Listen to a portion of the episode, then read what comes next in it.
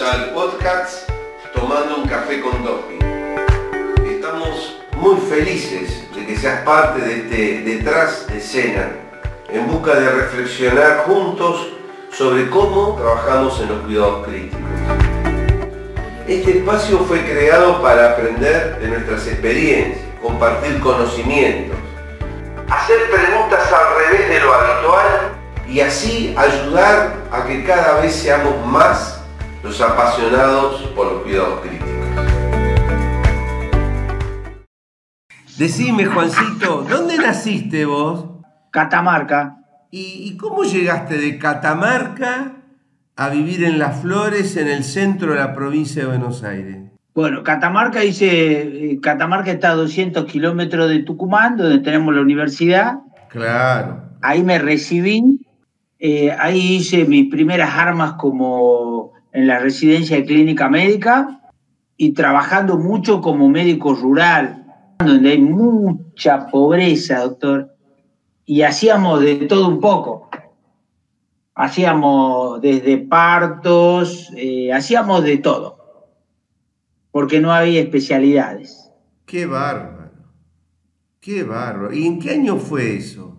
Y yo me recibí en el 1900, hace como, como 16 años, ya 18 años, doctor, más o menos. Y ahí vos sabés que aprendí, le perdí miedo a los partos, y ahí aprendí a, a valorar eh, el compañero, ¿no? De trabajo, eh, trabajábamos muy solo y por ahí teníamos la ayuda de algún cirujano del pueblo y nos teníamos que llevar muy bien porque si no, la cosa era grave. Yo vivo en Las Flores. ¿Pero hace mucho que vivís en Las Flores? Y no, hace exactamente cinco años que vivo ahí, pero trabajo hace eh, diez años que trabajo en la terapia de Las Flores. Ah, ¿y cómo te viniste de Tucumán para la provincia de Buenos Aires? Y bueno, vos sabés que, en, el campo, en Tucumán, en localidades como Concepción, que en ese momento eran muy chiquititas y muy pobres, eh, me gustaba mucho la pediatría y había mucha falta de pediatras. Ah. Y me enteré que había residencia en el Hospital de Niños de Azul. Mira. Y ahí fui y ahí conocí la provincia de Buenos Aires que para el norteño, doctor, para todos nosotros los norteños, cuando nos hablan del conurbano, cuando nos hablan de, capital federal, para nosotros Buenos Aires es toda una sola cosa. Tal No hay provincia de Buenos Aires. Yo no tenía ni idea de lo que era Rauch, Tandil, Las Flores, esas cosas. Para nosotros era todo, son todos porteños. ese era el concepto. y actualmente, actualmente está ese concepto. Y bueno, y así fui este, Azul, que me gustó mucho, pero después no, no pude terminar la residencia de niño, porque ahí encontré un gran eh, como decirte, la relación con los niños era magnífica, pero no, no, entendía que tenía que dar tantas explicaciones al padre, a la abuela, al tío, al primo, y, ahí, ahí no me gustó. No pude hacer más pediatría y ahí dejé la pediatría y de, ahí me fui a la barría a trabajar, trabajé en el servicio penitenciario. Ajá hice muchas armas en el Hospital de la Barría, después en el Azul en Pintos, y así fui conociendo la zona. Eh, ¿Qué me atrapó la terapia intensiva? Me atrapó en esta zona. Acá en particular en Rauch eh, las guardias eran pasivas, eh, había muy pocos médicos, que todos eran clínicos, y bueno, y me ofrecieron, pero me ofrecieron, ¿viste? Cuando no quedaba nadie. Sí, sí. Porque nadie quería, y me ofrecieron, ¿no te querés hacer cargo de la terapia? Yo digo, pero ustedes están locos. Terapia intensiva. No, pero y lo pones en la máquina, decían en ese momento, y como si fuera algo así, viste, medio y me animé. Y ahí vi que tenía lo valorar, lo, que se puede llegar a valorar una residencia en, terapia intensiva. Y ahí fui buscando información de todos lados, así lo conocí a usted en Necochea, eh, que empecé el cursito, el curso de, de, terapia intensiva en Necochea, que no lo pude terminar porque era o trabajaba y juntaba plata, porque tenía cuatro o cinco laburos, y no encontraba el agujerito para estudiar y, ejercer y hacer todo a la vez me era imposible. Y bueno, y fui, fui, fui, fui chocando muchas paredes, muchas cosas y acá estoy como coordinador médico de un servicio de terapia intensiva. Es decir, has recorrido un camino arduo para llegar al día de hoy, ¿verdad? Sí, doctor, sí. Sí. ¿Y te, sentís conforme? Ampliamente conforme, pero eh, en lo, que, en lo que aprendí, en lo que estoy haciendo. Pero siento que me falta mucho, necesito mucha información, me hago muchas preguntas. Al no tener la residencia de, terapia intensiva, hay muchas cosas que las fui aprendiendo eh, por ganas con muchas ganas y, preguntar, doctor, sacarme ese ego propio que uno tiene y decir, che, yo esto no lo sé. Yo, doctor, no, no, sabía hacer vías centrales. Claro, entonces empecé a hacer las armas en, todo, en todo, en todo. Y como te decía, sacándome el ego, de esto del supermédico y preguntar y, tratar de encontrar gente que, que pueda ser, uno puede ser muy académico, hay muchos, muchos médicos que saben mucho, pero no saben enseñar o no te saben explicar con, con simpleza algo muy complejo. Y así fui conociendo gente, ¿no? Como, como por ejemplo, bueno, usted, como muchos otros colegas suyos, que son extraordinarios. En una cosita te dicen dos, tres palabritas y te resumieron una hoja que a uno le costó muchísimo entender. Y Juan, ¿lograste allí en Raucha armar un equipo? Sí, yo creo que sí. Estoy ya en la coordinación médica hace ocho años entre seis u ocho años, eh, y encontré que la forma de progresar era unirme a enfermería. Y traté de transmitirle mi misma necesidad de aprender y hacer un bien por el paciente, de tomar decisiones en conjunto, de poder charlar con la enfermera y decir, eh, ¿vos cómo lo ves? y lo, estudiábamos, nos, poníamos en la cama del paciente los dos. Tengo un equipo, doctor, de enfermería extraordinario. Y, charlar y decir, no, esto sí, esto no, esto sí, esto no. ¿Por qué lo vamos a ventilar? Por esto, por esto, por esto. Bueno, listo, y tomábamos una decisión en conjunto y, así me fue muy, muy fácil eh, llevar el día a día, ¿no? Claro, claro. Qué maravilla. Pero me costó, eh, lo que me cuesta actualmente es con los médicos. Tengo unos, unos compañeros extraordinarios también que no nos podemos juntar porque ese compañero mío trabaja en otro lugar. Tal cual. Entonces, no podemos eh, juntar un día y discutir patologías y discutir tratamiento, porque, por ejemplo, viene Viene Dopi y me dice, bueno, este es el protocolo para hacer tal cosa. Bueno, pero ese protocolo a nosotros nos sirve. ¿Qué podemos sacar de ese protocolo nosotros en esta terapia? Tal cual. Porque no es lo mismo, no es lo mismo trabajar acá que en Necochea o trabajar acá en, en un sanatorio en Buenos Aires o en un hospital en Buenos Aires. Nosotros tenemos muchas necesidades. No tenemos especialistas, doctor, nosotros. Claro, pero tenés pacientes críticos. Sí, sí, vos sabés que hablando con, un colega, por no decir usted, eh, yo le planteo, doctor, pero nosotros no tenemos especialistas. Por ejemplo, un, neuro, un neurólogo, yo no lo tengo. Bueno, pero tenés un ventilador y no cualquiera ventila un paciente, no cualquiera puede manejar a favor del paciente un ventilador.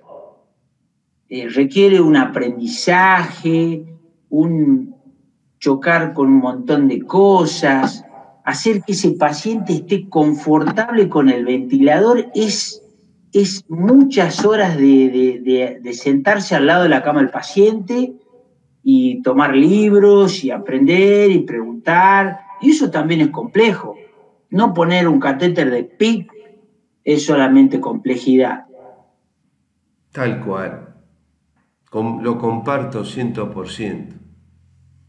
¿Y la, eh, la población amparada por ustedes? Yo, mira, doctor, yo desde que estoy acá, eh, la gente sale, eh, a veces se sorprende y dice, todo esto había acá y no hay nada. ¿Sabes qué hay, doctor? Muchas ganas, tener mucha, una muy buena relación médico-enfermero, sobre todo enfermero, ese, enfermero que está tres turnos, un turno, nosotros tenemos tres turnos nada más de enfermería y es una sola enfermera, tenemos cuatro camas, y esa buena relación que hay de la enfermera con el paciente, eh, desde el simple higiene, que parece una tontera, pero higienizar un paciente obeso, ventilado, eh, nosotros lo hemos vivido, eh, y es, es un trabajo de especialistas. Que no se te salga el tubo, que no se escaren, doctor, los pacientes. Nosotros sacamos nuestros pacientes sin escaras por, supuesto. Maravilloso. Eh, Maravilloso. Eh, nosotros así tratamos, enfermería, doctor, es fundamental. Yo, yo, y aprendo día a día con los enfermeros porque el enfermero te pregunta, ¿y por qué tal cosa? Y a veces uno dice, bueno, yo soy médico, yo tengo que tener la respuesta para todo, y yo no tengo ninguna respuesta. A veces no sé qué contestar y voy y le digo, pará, pará, pará, para que eso no, no lo estudié, para que me voy al libro, o llamo compañeros, eh, he molestado a muchos un montón de veces, publicaba imágenes que me ayuden, y así a beneficio del paciente, siempre a beneficio del paciente. Sí, que la verdad que eh, no, tus palabras no hacen más que confirmarme a mí este, lo importante que era tener esta charla con vos eh, este tomarse un café, porque aunque a vos te parezca mentira, eh, tu experiencia, pero fundamentalmente tu actitud, eh, desde que te recibiste de médico y que estuviste en Tucumán, todo lo que has contado y todo este camino que venís desarrollando en el centro de la provincia de Buenos Aires, es de muchísima utilidad a la gente que nos pueda luego escuchar esta charla. Digo utilidad porque esa hambre por saber, esa hambre por entender, por comprender, es lo que hace eh, muchas veces la diferencia y sobre todo, eh, digamos, la convicción no en palabras, sino la convicción y llevarlo a los hechos eh, del trabajo en equipo. Porque realmente eso es trabajar en equipo. Viste que todo el tiempo la gente habla de trabajar en equipo, se trabaja en equipo, esto es un trabajo en equipo, pero que muchas veces eso no se concreta, son solamente palabras, ¿no?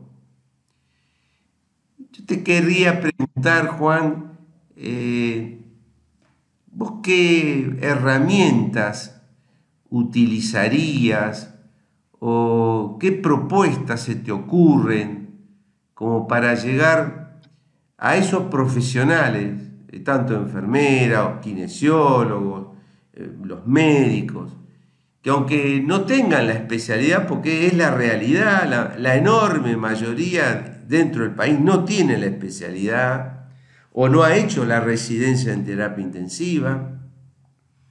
Todos sabemos que cada, cada año que pasa ah, quedan más vacantes libres eh, para hacer residencia en terapia intensiva.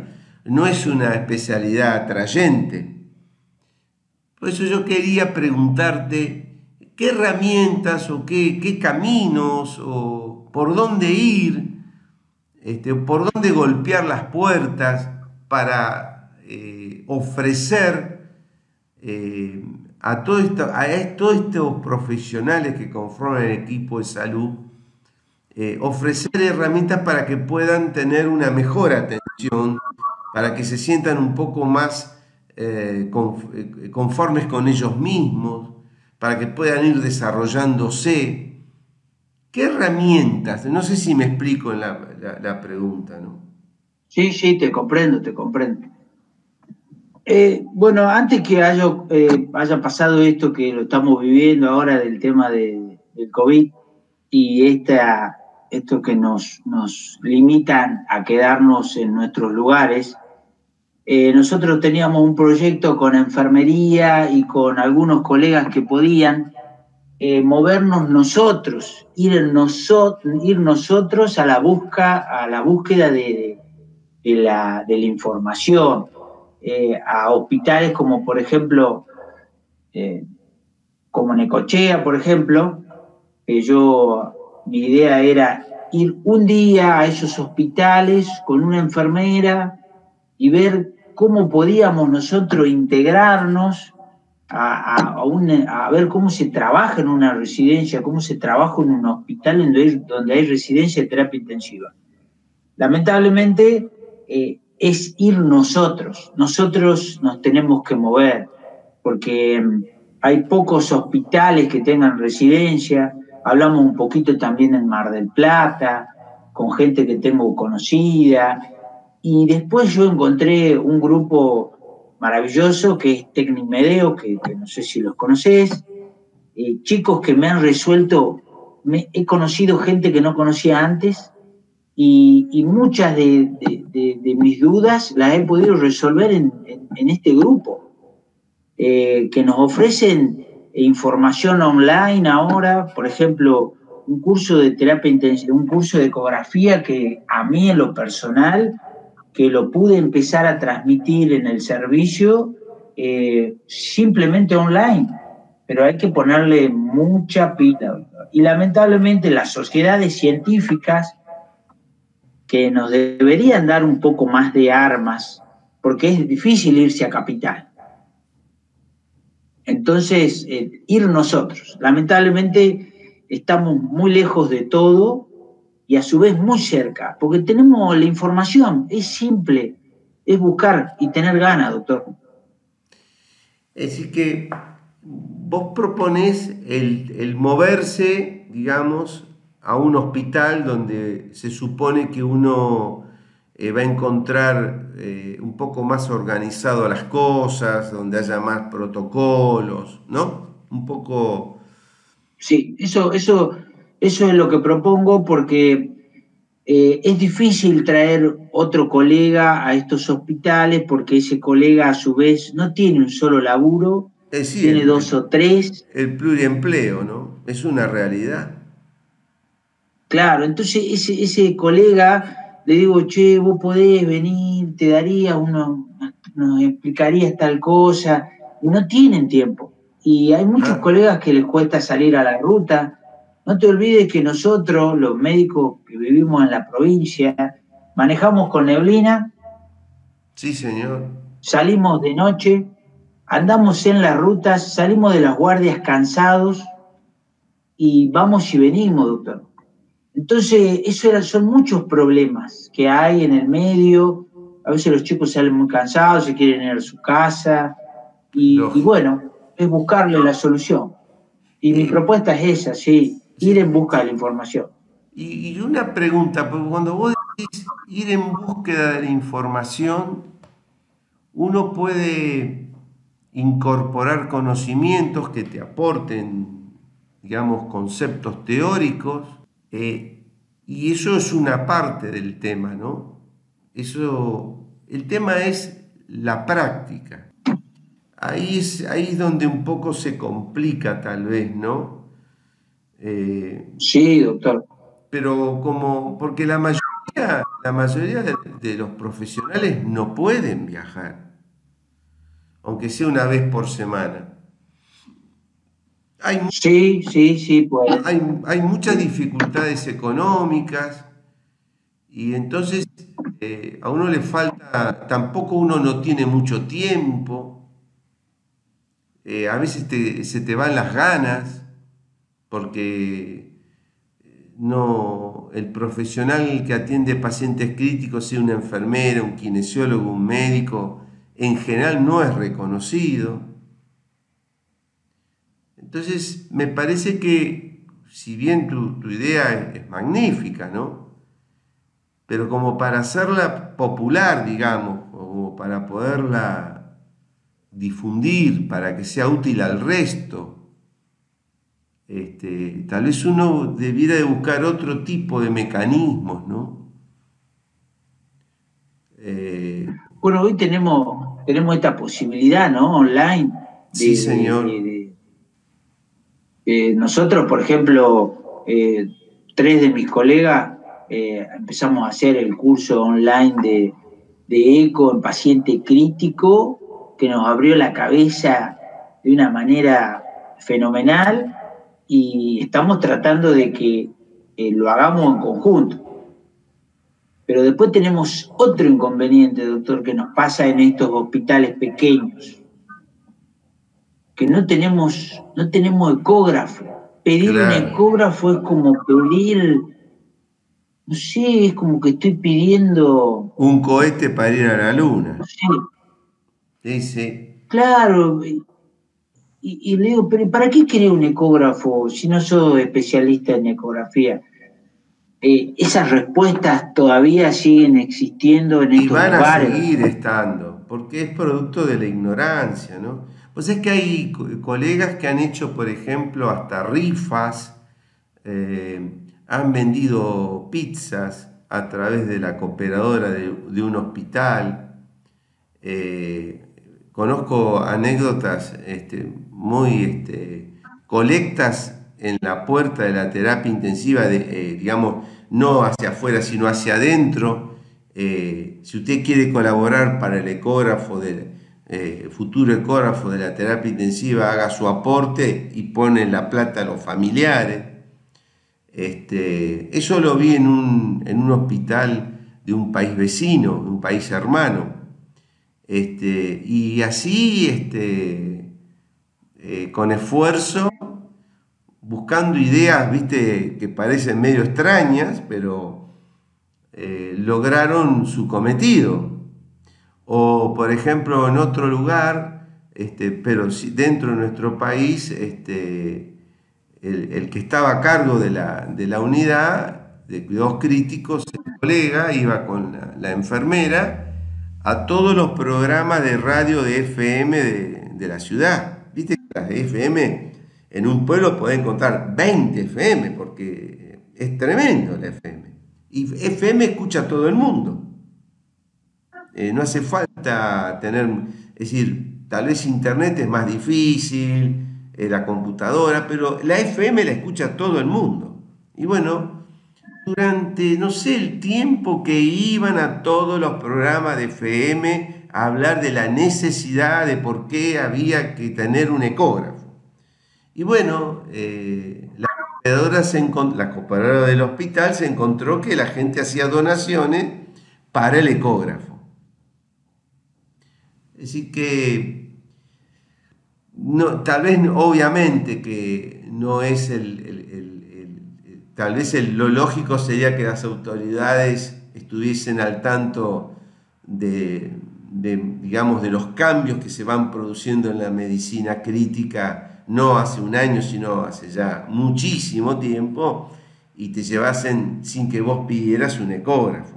Pero bueno, eh, no hay que esperar este, que los otros hagan lo que tienen que hacer, sino uno eh, hacer lo que, que uno debe hacer. A mí me parece que, que por ahí está el camino, porque no, eh, para concretar los sueños, que es muy importante soñar, este, siempre tiene que haber una cuota de voluntad y de, perseverancia, ¿no? Que de eso vos sabés bastante. Vos sabés, doctor, que, mm, bueno, tus vivencias y tu experiencia en, todo esto eh, nos da, nos aporta muchas cosas y seguramente te ha pasado eh, que nos pasa a nosotros, que hay tanto ciego, es como que esa idea que me acabas de tirar, eh, me la dijiste el año pasado en, en Olavarría, y la pusimos un poquito en marcha y eh, hay tantos, tantos egos en, nuestra, acá en, nuestra profesión que no cayó muy bien. Igual, a pesar de todo eso, la gente nos respondió bastante bien, la gente nos responde bien, pero las autoridades como, ¿cómo puede ser que alguien pida tal cosa por donación o una colaboración para comprar tal cosa. Es como que no les gusta para nada, ¿no? Eh, a los que tienen el poder de poder decir esto se compra, esto no. Sí, sí, tal cual, sí. Bueno, eh, los egos o eh, en nuestra profesión, digamos, es bastante frecuente, ¿no? De hecho, me acuerdo que mi maestro Paquito Mailo a veces se refería que a veces algún médico se había muerto de un ataque agudo de importancia. muy, muy interesante, ¿no? Porque, bueno, está el broncismo, ejemplos abundan. Y los políticos también en general se creen importantes, ¿no? Pero bueno, eh, me parece que no, no, no debemos, eh, eh, digamos, hacer el vortex, como mm, refiriéndome al distrés, este, el vortex que nos lleva al ojo de la tormenta hablando de los políticos o de las autoridades, porque eso no es conducente a nada, no, nos intoxica probablemente. Y sí lo que vos decís, eh, el, de, el de juntarse, el de como haces vos, el, sentir que el otro también me va a enseñar y que vamos a aprender juntos, este, eso es maravilloso, maravilloso. Y decime, ¿sabes qué? vos vivís tranquilo? ¿Te, gusta vivir en las flores? Sí, sí, me, gusta la tranquilidad porque encuentro en mi casa eh, esa tranquilidad que uno necesita después de, de mucho laburo, de mucho quilombo, de pelearse con pelearse, de, confrontar con, de confrontar con, cosas que yo no tengo ganas de poderme a pedirte por favor, porque vos no me haces ningún favor cuando yo te pido el antibiótico X, eh, te lo compré, no, no me lo compraste a mí. Yo no tendría que estar enojándome con esas cosas. Y bueno, y voy a mi casa y estoy chocho. Claro. Y estoy contento y estoy refugiado ahí en mi casa con mi perro y mi señora. Es, es, bueno lo del refugio, ¿eh? Es un buen término. Sí, después encontré refugio en, en, mi arte, que es, yo eh, con orgullo lo digo, es eh, arte marcial, que es karate el ah. karate me ayudó no a pelearme ni a salir a, como tiene el común denominador que uno sale y hace cosas de la televisión. Karate me enseñó a canalizar todas mis, mis locuras. nosotros practicamos lunes, miércoles y viernes, yo no falto nunca y, ahí canalizo todo, todo. Sin golpearnos, ¿eh? ¿Hace cuántos años que haces karate? Y 28 años más o menos. Qué bárbaro. Es una forma de vida, digamos, ¿no? Exacto, doctor, es un arte. A veces es difícil transmitirlo a esto a otros porque piensan que karate es ir y, golpearse y pegarse. Karate es crecer uno mismo y aprender de sus propios errores y, sus propias limitaciones físicas. Es eh, superarse día a día, en cada clase. No hay una clase igual a otra. Y tengo un maestro extraordinario, un maestro japonés eh, que vive en Córdoba eh, y a su vez tiene un discípulo, Daniel Rodríguez, que está en Las Flores, que nos da clase a nosotros. Ah, extraordinario. Qué bárbaro. Mira, o sea que me gustaría, si viviera en Las Flores, me llevarías de la mano. me gustaría. Sí, sí, lo digo, por lo menos este, descubrir ese arte, ¿no? ¿Y tus hijos? Hace poquito te, mis hijos, tengo seis hijos, doctor, uno estudiando medicina ahora en la Universidad de La Barría. ¡Qué maravilla! Y bueno, mis otras hijas están en la secundaria, dos, y dos en la primaria. Hay que, hay que, hay que criar seis hijos, ¿eh? ¿eh? Yo me separé dos oportunidades porque me río porque hay muchas cosas que me han pasado en la vorágine de, de poder llegar al mes y, dejar muchas cosas de lado por la profesión, que lo vivo y lo veo con mis compañeros a veces, y cuando me voy a la oscuridad de mi pieza digo, lo mismo me pasó a mí, eh, salir a buscar el laburo y comprometerse con el laburo, el, la pareja de uno a veces, no sé si comprenden que un sábado y un domingo yo estoy a disposición del hospital me llama un colega, che, Juan, para que ahora voy, ¿eh? dame cinco que voy, y me visto y me fui. Eh, cumpleaños de mis hijos, domingo, día del padre, y así. Y lo hacen todos los médicos, no yo, lo hacen todos. Bueno, muchos tienen el poder de encontrar la pareja ideal, ¿no? Claro, sí, sí, sí, te comprendo. Pero, ¿tu, es una, ¿tu hijo o tu hija mayor está estudiando medicina? Mi hijo, mi hijo Salomón está estudiando medicina. Salomón, mira. Salomón. Es decir, que eh, pudiste tal vez contagiar algo de esa tremenda pasión que tenés por ser médico, ¿no? Creo que está, está enganchado, vamos a ver, ¿no? Viste que la facultad tiene sus, por supuesto. sus primeras etapas que Seguro, sí. Aparte uno nunca se recibe de nada. Es, el, es un viaje que uno... Eso lo aprendí ahora.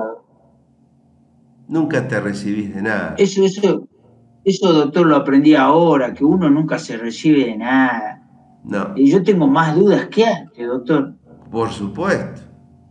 Y cuando yo lo que creo que algo de la cosa, te jubilan o te, van a un, te mandan un geriátrico o te fuiste a, qué sé yo, desnudito a otro lado, digamos, ¿no?